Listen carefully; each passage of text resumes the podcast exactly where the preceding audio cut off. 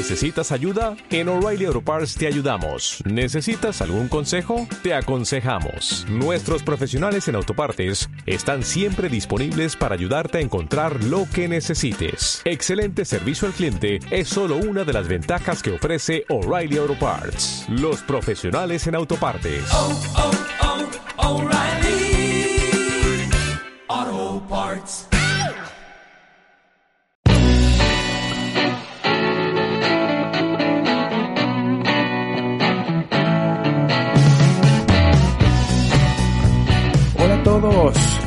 Bienvenidos a un nuevo episodio de Poder y Mercado, el número 67. Yo soy Mauricio Ríos García. Hoy vamos a hablar sobre algo que estoy seguro que va a ser interesante para todos. Probablemente tengan que volver a escuchar el episodio para entender la magnitud del mensaje o el alcance del mensaje que quiero, que quiero tener ahora mismo. Vamos a hablar concretamente sobre la inversión políticamente incorrecta en empresas de energía y commodities en un entorno de elevada incertidumbre y volatilidad por la guerra librada por Putin sobre Ucrania y la volatilidad actual en los mercados ahora mismo. Hace probablemente unos dos o tres meses atrás me encontré con la feliz casualidad de encontrar un libro por demás interesante que refuerza la idea que hemos venido planteando hace ya eh, algunos años para encarar una larga crisis eh, marcada por la pandemia del COVID-19, los encierros masivos y forzosos, la mencionada guerra de Putin sobre Ucrania y ahora también el bear market que está rompiendo con toda clase de activos desde inicios de 2022, eh, ante los inicios además de la, esta inflación global. No es una tesis de inversión elaborada al calor de la, de la coyuntura, desde luego, pero el entorno ha ayudado, pero al mismo tiempo no lo ha hecho. Me explico. Por un lado, la inversión en empresas de energías y commodities se ha empezado a poner muy de moda recientemente, fundamentalmente a raíz de que su cotización en lo que va de 2022 se ha disparado. Primero porque la demanda agregada ha crecido exponencialmente a medida que se han ido abandonando las cuarentenas, a medida que se ha ido eh, recomponiendo más o menos el comercio global y a medida que las políticas de estímulo de la demanda agregada de manera coordinada han ido haciendo efecto sobre la economía. Y más aún luego de la crisis energética desatada en Europa por los problemas de suministro en los que se ha traducido la guerra. Sin embargo, y por otro lado, quienes mejores rentabilidades han logrado eh, en este entorno han sido quienes han entrado en estos sectores desde mucho antes, fundamentalmente porque identificaron oportunidades en activos que nadie quería. Luego de la caída a plomo de los precios del petróleo en 2014, se han ido abandonando eh, los proyectos de inversión más importantes y más ambiciosos en el sector. Y para peor, hubo un gran esfuerzo eh, por parte de los políticos, eh, de los líderes globales, un esfuerzo muy coordinado de los países más capitalizados del mundo y sus líderes por una transición forzosa hacia energías limpias y el abandono de los combustibles fósiles. Esta época ha sido claramente marcada, para quienes no se ubican todavía muy bien de lo que estoy hablando, fue muy marcada por la entonces niña ampliamente conocida como Greta Thunberg y el discurso que ofreció en una cumbre climática en septiembre del 2019 en Nueva York, eh, y, y, y, en cuyo discurso desafió a los líderes globales a incrementar su trabajo para prevenir el cambio climático. Me refiero a aquel famoso discurso del How dare you, un discurso en el que la niña lloraba sin lágrimas. Pero no solo eso, esta época también ha sido marcada por el esfuerzo que hicieron, insisto, eh, los políticos y gobiernos concretamente europeos y más específicamente gobiernos como el alemán que a mi pesar, porque creo que a pesar de sus serios errores con asuntos migratorios, y este en concreto fue el de Angela Merkel. Estos gobiernos han ido abandonando sus tradicionales fuentes de energía, como la nuclear y la de combustibles fósiles, para migrar forzosamente y rápidamente, lo antes posible, hacia energías limpias y empezar a depender de ese proceso de transición de la provisión de energía de Rusia motivo por el que la crisis de la guerra en Ucrania es mayor a la anticipada, pero con seguridad por los estrategas europeos, incluida la propia OTAN. Aunque muy bien señalada, es importante eh, decirlo, reconocerlo, por Donald Trump, nadie menos, en otro famoso discurso en la Asamblea General de Naciones Unidas, en el que apuntó a los alemanes y estos se le rieron. Pero cuánta razón tenía en decir las cosas como son eh, y sin complejos. Sería muy interesante tener al menos un solo líder en ese, en ese sentido y en semejante crisis. En ese sentido hay que reconocerlo, insisto, que Trump hizo las cosas realmente bien, pero no ese es el asunto mm, a tratar ahora mismo. También reconozco que ha tenido serios errores porque tienen que ver más con política doméstica en Estados Unidos, con la democracia, la institucionalidad, etc. O la institucionalidad democrática, mejor dicho. El asunto de esto es que, y aquí viene la gran polémica probablemente, si no fuera por el gran error de Putin al iniciar la guerra contra Ucrania, Europa y ahora también el resto de países eh, desarrollados de Occidente seguiría cometiendo el gravísimo error de abandonar la producción de combustibles fósiles y migrar forzosamente hacia energías limpias con todo lo que eso implica. Este error, serio error, se ha traducido en una falta de inversión incalculable en la producción de energía desde hace ya varios años. El sector ha quedado alarmantemente desatendido y ha terminado generando serias distorsiones en toda la estructura productiva global que ahora se manifiesta nada menos que en Europa, o fundamentalmente en Europa, aunque no solo en Europa. Hay que ver también Estados Unidos con el gobierno de Joe Biden, que viene demonizando los combustibles fósiles durante ya varios años y ahora se ve forzado a importar petróleo de Venezuela y ahora encima considera prohibir la exportación de energía gasolina y refinados, etcétera, eh, al mundo. Esto es todavía peor para Europa. Es decir, yo, no entiendo cómo los líderes, líderes europeos no condenan eh, la actitud de Biden en este concierto. Pero lo cierto es que Biden está haciendo esto porque se acercan las midterm eh, elections, las elecciones de medio término este próximo 8 de noviembre. Y la gente ahora mismo está muy fastidiada con el incremento estratosférico de los combustibles en Estados Unidos. Vaya contradicciones y mayor desgracia para Europa, Estados Unidos y el conjunto de Occidente. Como muy bien ven, estas son políticas eh, tomadas o decisiones tomadas al calor de las circunstancias, en plena coyuntura y no necesariamente con miradas de largo aliento, que es lo que necesita justamente Occidente. Pero aquí viene mi gran alegría y vamos entrando finalmente en materia. Mientras la guerra cumplía tal vez probablemente a unos cinco o seis meses, me enteré de la existencia del libro de Alex Epstein, del que hablé antes pero que no había mencionado todavía. Titula The Moral Case for Fossil Fuels, o en castellano, porque también está en castellano, La cuestión moral de los combustibles fósiles. Es un libro que concretamente explica de manera magistral el motivo por el que la prosperidad humana global requiere, escuchen bien, más petróleo, carbón y gas natural y no menos. Y además en este 2022 ha publicado un nuevo libro, aunque sobre el mismo tema, titulado Fossil Future, o si ustedes quieren el futuro fósil o el futuro de los combustibles fósiles. Este primer libro de Epstein fue publicado en 2014 y ha sido y es todavía un bestseller. Pero con la publicación del segundo está en todo lado. Epstein está en todo lado.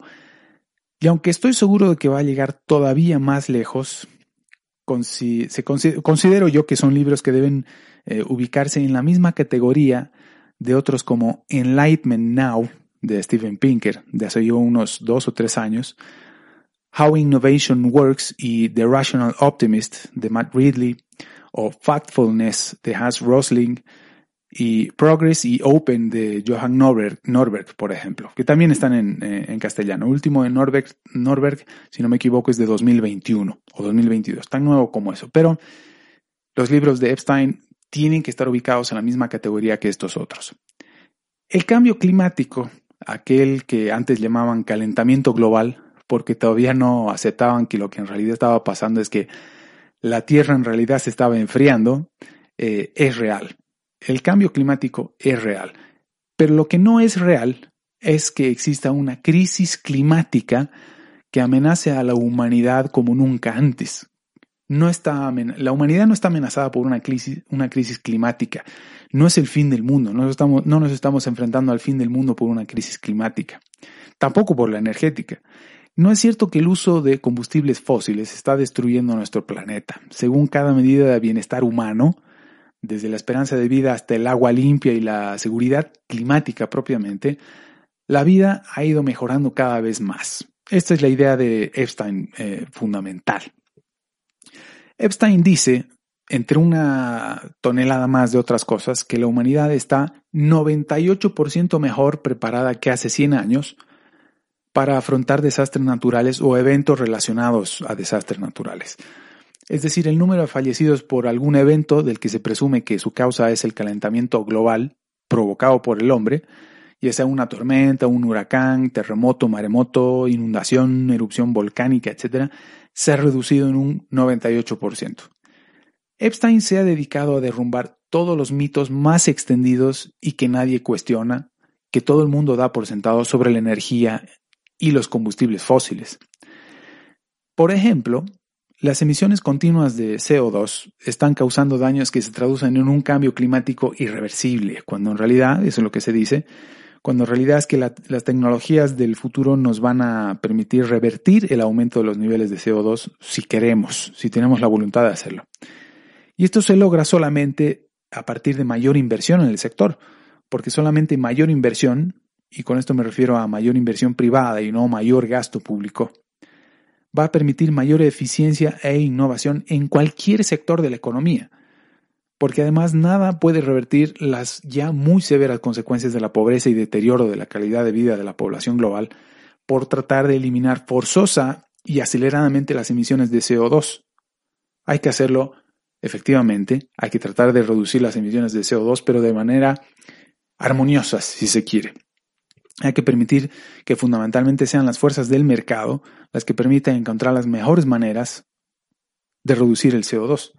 Otro ejemplo, eh, se dice que la energía nuclear es demasiado costosa y que por tanto el mundo debería sustituirla por energía eólica y solar, eh, pero la energía eólica y solar no puede proporcionar una, una energía fiable. La nuclear sí.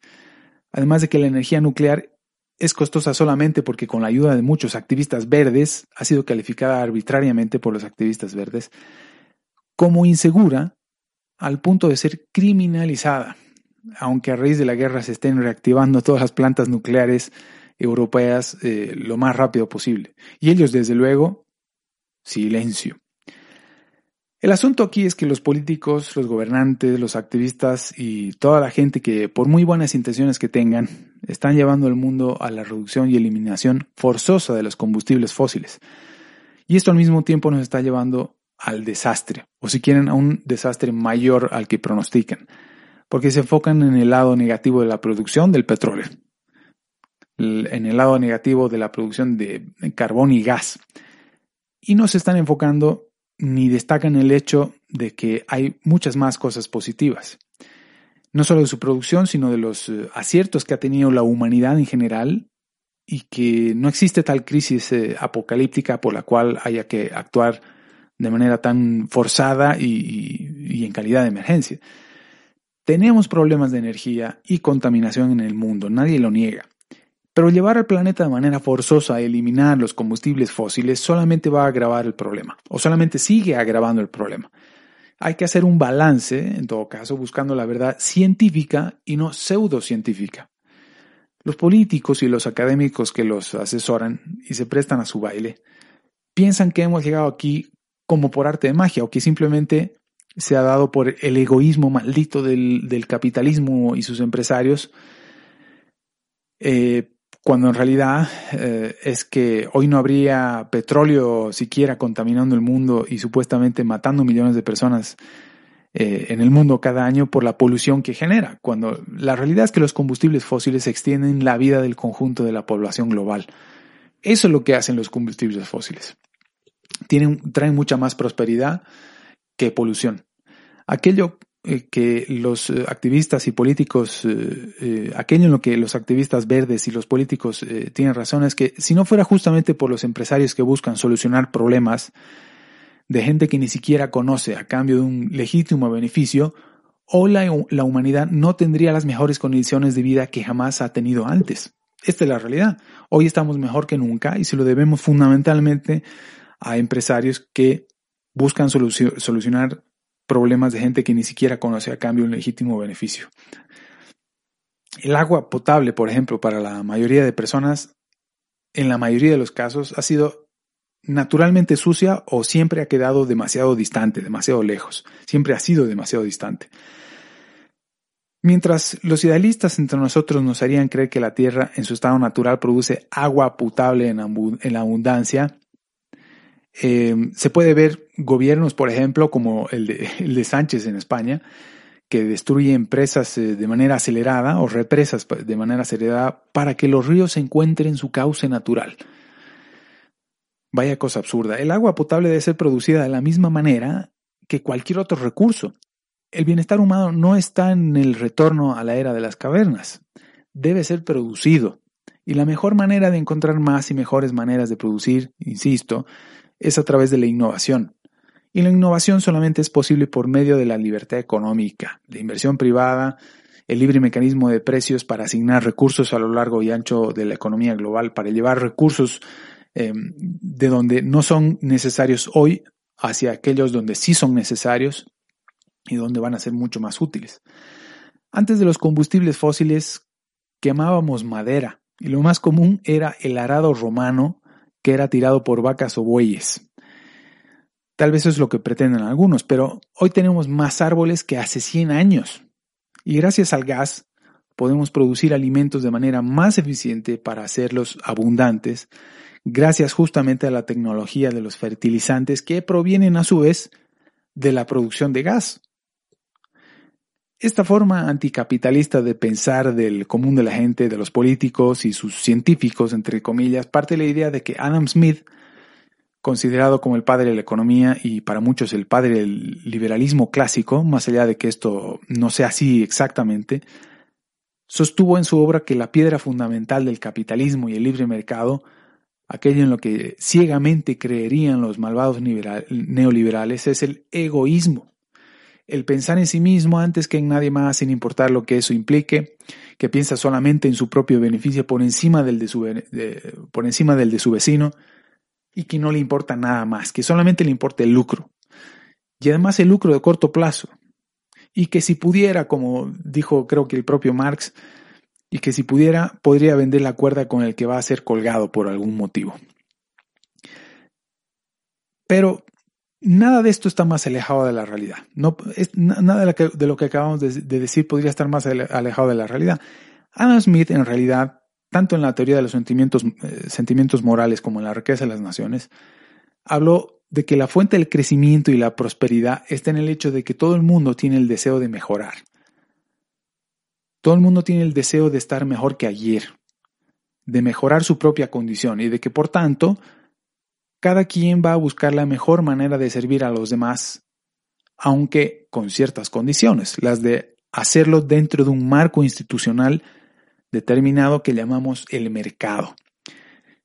El panadero, por su propio beneficio e interés, tiene el cuidado de vender pan de buena calidad a su cliente porque de otra manera no va a poder vender pan y por tanto mejorar su propia condición. Esto es muy distinto a ser egoísta, esto es simplemente tener amor propio. Del amor propio es de, lo que hablaba Adam Smith, no del egoísmo. Hay un error de traducción ahí, cuando no de deliberada mala interpretación. Existen empresarios inescrupulosos. Nadie ha dicho que el sistema del capitalismo y el libre mercado sea una taza de leche, que sea perfecto o lo más cercano al paraíso. Sus detractores dicen eso. Es lo mejor que el ser humano, sin embargo, ha encontrado para convivir pacífica y armoniosamente en sociedad y finalmente terminar generando prosperidad. Hoy en día el mundo se beneficia, y me atrevo a decir sin complejo alguno, mucho más de los avances de la innovación y, la tecnología que han traído el petróleo, el gas y el carbón, que el daño que le hace la propia explotación del petróleo y los delitos de los empresarios mercantilistas e inescrupulosos a lo largo y ancho de toda la economía. Hoy el mundo ha llegado donde está no por capricho de nadie, sino porque es lo que la humanidad ha logrado en busca de su propio bienestar. Nadie sabe todavía si hay fuentes alternativas más limpias y baratas que el petróleo ahora mismo. Más limpias y baratas al mismo tiempo que el petróleo. Sino solamente el proceso de descubrimiento de nuevas formas de hacer las cosas que tiene el capitalismo y el libre mercado. Lo va a permitir, no los políticos y sus comités de científicos. Si fuera tan fácil, sencillo y barato transformar la matriz energética del mundo, como presumen los políticos que pueden hacer, el mercado se hubiera adelantado por generaciones enteras. El 87% de la energía que la humanidad utiliza hoy, a cada segundo, proviene de la ignición de carbón, petróleo o gas natural. ¿A quién se le ocurre que por simple voluntad de los políticos el mundo va a cambiar de matriz energética y se va a volcar de un día para otro hacia la energía solar o eólica? ¿Alguien tiene alguna idea de lo que eso cuesta y además sin antes ponerse a pensar de qué es realmente lo deseable? Si nos ponemos a pensar el trabajo de los empresarios que buscan siempre hacer las cosas de siempre de la mejor manera, tratan de crear máquinas. ¿A alguien se le ocurre que la humanidad estaría en mejores condiciones de vida si no hubieran esta clase de empresarios y la gente estuviera destinada a explotar petróleo con sus propias manos, por ejemplo? o ni siquiera explotar petróleo con sus propias manos, sino prescindir de viajar en, eh, utilizar cualquier medio de, transporte con un motor a combustión, ya ni siquiera para viajar, sino para trasladarse diariamente eh, eh, a su trabajo. El petróleo no es solamente gasolina. Nadie se da cuenta, nadie sospecha siquiera que no hay manera de que hayan cosas a su alrededor que no estén hechas de petróleo y sus derivados la computadora que uno utiliza diariamente, el celular que uno utiliza diariamente y a cada minuto del día, los zapatos que uno utiliza, la lavadora que tenemos en casa.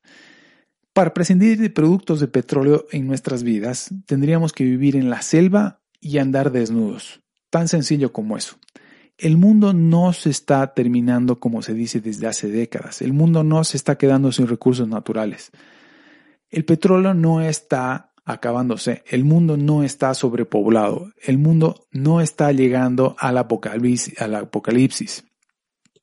A pesar de que tiene 200 años, las ideas de alguien como Thomas Malthus han sido refutadas, pero hace una cantidad de tiempo igualmente comparable. Pero aún así, una vez tras otra, se la repite y evoca de manera permanente. Malthus eh, decía que la población mundial crecía a niveles mayores a los que crecen los recursos para la alimentación, que la población global eh, crecía mucho más rápido que eh, la cantidad de recursos que podía producir y que por tanto la gente se iba a morir de hambre eventualmente. Y que además no es que había que encontrar mejores maneras de producir alimentos, sino que había que limitar el crecimiento de la población mundial. Vaya, vaya contradicción, vaya, vaya conclusión que encontró Malthus. ¿A quién le suena familiar esto? En China hace nada se prohibía a las mujeres tener más de un hijo y ahora Bill Gates comparte estas ideas del Partido Comunista Chino. Pero no vamos a entrar en este asunto. Es solamente para dar cuenta de lo equivocadas y peligrosas que son estas ideas. Lo mismo sucede respecto del calentamiento o, eh, el cambio climático global. Ha terminado convirtiéndose en el cambio climático del capitalismo que nos está condenando al fin del mundo. Nassau William Sr. le demostró a Malthus, su amigo, que estaba equivocado. Ni la población ni la productividad de los alimentos han crecido como predijo Malthus. La productividad que se ha observado en la revolución industrial ha terminado alcanzando también a la agricultura. No nos hemos muerto, como decía Malthus, no nos hemos muerto, como decía Marx, no es el fin del capitalismo, como decía Marx, no nos estamos muriendo, como dijo Al Gore, y no nos estamos muriendo o no estamos cerca del apocalipsis, como también dice la niña Greta. No nos estamos quedando sin recursos. Cuando nació el teléfono, por ejemplo, y se convirtió en una revolución para la comunicación, el cobre empezó a ser demandado en el mundo de manera espectacular. Pero con el pasar del tiempo, no solo que el cobre en el mundo no se terminó, sino que la tecnología de la comunicación no ha dejado de superarse nunca. Hoy, por ejemplo, ya no se ven cables o tendidos de cables de, cobre en las calles eh, de la misma forma que empezó aparecer cuando nació ya en 1854, imagínense. Hoy el cobre es utilizado para muchísimas otras cosas y no solamente que no, no, no se ha terminado, sino que, insisto, las comunicaciones han mejorado muchísimo. El mayor de los riesgos para cualquier inversor, y aquí ya empezamos a hablar sobre a qué voy con todo esto, con todo lo que dice Epstein y, y, por qué es tan polémico invertir en combustibles fósiles, pero al mismo tiempo que necesario. El mayor riesgo para toda inversión es que todo caiga al mismo tiempo como está sucediendo ahora mismo en los mercados. No se ha salvado nadie, ni siquiera los inversores más conservadores. Y creo que el horizonte, al menos de corto plazo, no es color de rosa necesariamente. Pero para inversores de largo plazo, como dice Jeremy Siegel, o como dijo Jeremy Siegel hace, hace solamente unos días, la anterior semana, este es definitivamente un muy buen momento para comprar y esperar a que los fundamentales eh, terminen aflorando para terminar generando valor. Pero yo agregaría que además es un buen momento para entrar en empresas de energía y commodities porque todavía tienen mucho recorrido para seguir generando valor. Tienen que ponerse al día por toda la falta de inversión que hubo en el sector durante al menos los últimos 5 a 8 años eh, y en todo lo que se ha traducido, que es lo que hemos venido hablando gracias a Alex Epstein y, y sus libros. Pero además es importante volver a los fundamentales de la economía, dado que las burbujas creadas por los bancos centrales con sus tasas de interés artificialmente bajas durante demasiado tiempo e incluso negativas, también tienen mucho camino por recorrer todavía. Olvídense de la volatilidad de corto plazo hay que observar las ventajas que ofrece una perspectiva de más largo plazo. Olvídense también de la inversión con criterio ESG. Actualmente hay dos opiniones generales sobre la inversión en empresas de energía y commodities. La primera dice que con la llegada de la recesión a las primeras economías, o peor todavía de la estanflación de la que tanto hemos venido hablando, la demanda agregada va a caer y por tanto va a haber menos consumo de energía. La otra opinión dice que en realidad lo que está sucediendo en el sector es que em, ha sido mucho más castigado de lo que merecen sus fundamentales o mucho más castigado de lo que muestran sus fundamentales, que sigue siendo barato y que por tanto siguen habiendo oportunidades para invertir en el sector. Si se ha dejado de invertir cinco años en el sector petrolero, por ejemplo, desarrollar un campo desde cero, un, un campo petróleo de gas, de petróleo de gas, desde cero puede tardar al menos 10, 5, 10, 15 años en ser productivo y además rentable. Es decir, todavía queda mucho tiempo, mucho recorrido.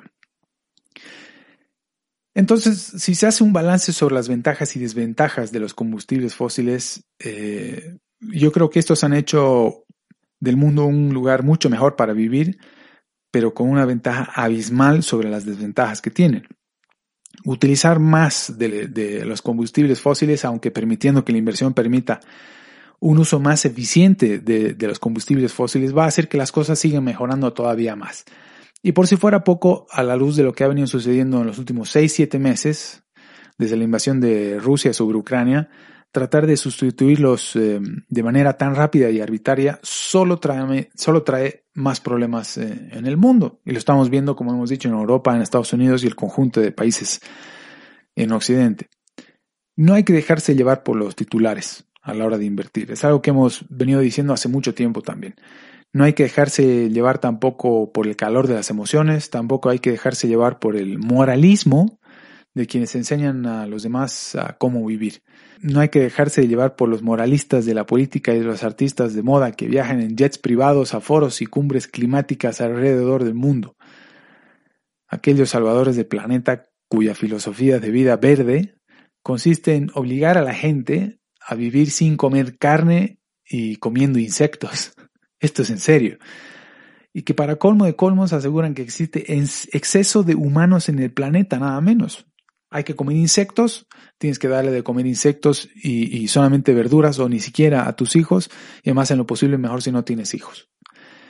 Este es definitivamente un momento muy interesante para participar en los mercados financieros y fundamentalmente de energía y materias primas. Insisto, además, que siempre con un horizonte de, de largo plazo. Esta representa una oportunidad difícil de describir si no fuera por el ruido de los políticos y los activistas verdes.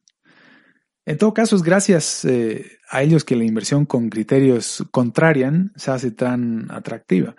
Si todo el mundo estuviera invirtiendo ahí ahora mismo en energía y commodities, probablemente las cosas estarían mejor, pero no sería tan atractivo invertir ahora mismo por toda la rentabilidad que tendría que ser distribuida entre todos los que participan invirtiendo en este sector. Así funciona esto. De ser contrario y mejor, buscar la mejor oportunidad posible, eh, se trata esto. Y por cierto, no dejen de seguir a Alex eh, Epstein. Es brillante, es joven, va a estar aquí durante mucho tiempo todavía. Eh, tiene apenas 42 años, si no me equivoco. Es muy activo en las principales redes sociales. Recomiendo sus libros, su trabajo, su mensaje, que debería estar, por cierto, en todos los colegios y universidades del mundo que sea posible, sin temor a exageraciones. No se van a arrepentir va a ser eh, la mejor... Em, por cierto, Alex Epstein es un filósofo, no es un experto en energías. Esa es una de las cosas más interesantes. Lo que hace Epstein es enseñar a la gente a cómo pensar en general, por ser un filósofo, pero al mismo tiempo enseña a la gente a cómo pensar respecto de los combustibles fósiles y la generación de energía en el mundo y cómo es que la humanidad ha llegado um, a alcanzar el nivel de prosperidad, actual a, pesar de todos los activistas verdes y políticos y el G20 y el Foro Económico Mundial y, y, etcétera. Es objetivista también, por cierto, seguidor de Ayn Rand. Él cuenta mucho sobre su experiencia. También la cantidad de entrevistas que tiene por internet es, es impresionante. Yo no entiendo todavía cómo no es todavía más grande. Yo creo que tendría que entrevistarlo a gente como eh, Joe Rogan, Em, la hija de Jordan Peterson, por ejemplo, sí lo ha entrevistado y, eso ayuda bastante, pero hay que seguir. Si tienen la oportunidad de exponer y de compartir el trabajo de Epstein, además de escucharlo y seguir aprendiendo de él, pues muy bien. Yo creo que ese es el primer paso para seguir haciéndole bien al mundo. Para cerrar, si quieren, eh, si tienen dinero, fondos y quieren no tener que estar preocupándose por si le están haciendo bien al mundo con con el destino de sus, de sus recursos, pues no inviertan con criterios ESG en lo posible, en mi humilde opinión, sino inviertan en la producción de energía y de combustibles fósiles, que le van a hacer mucho mejor a la humanidad, aunque sean vistos como bichos raros. Eventualmente el tiempo les va a terminar dando la razón, por supuesto. En fin, hasta aquí llegamos por hoy. Nos vemos en el capítulo número 68 de Poder y Mercado. Buenas inversiones. Un saludo.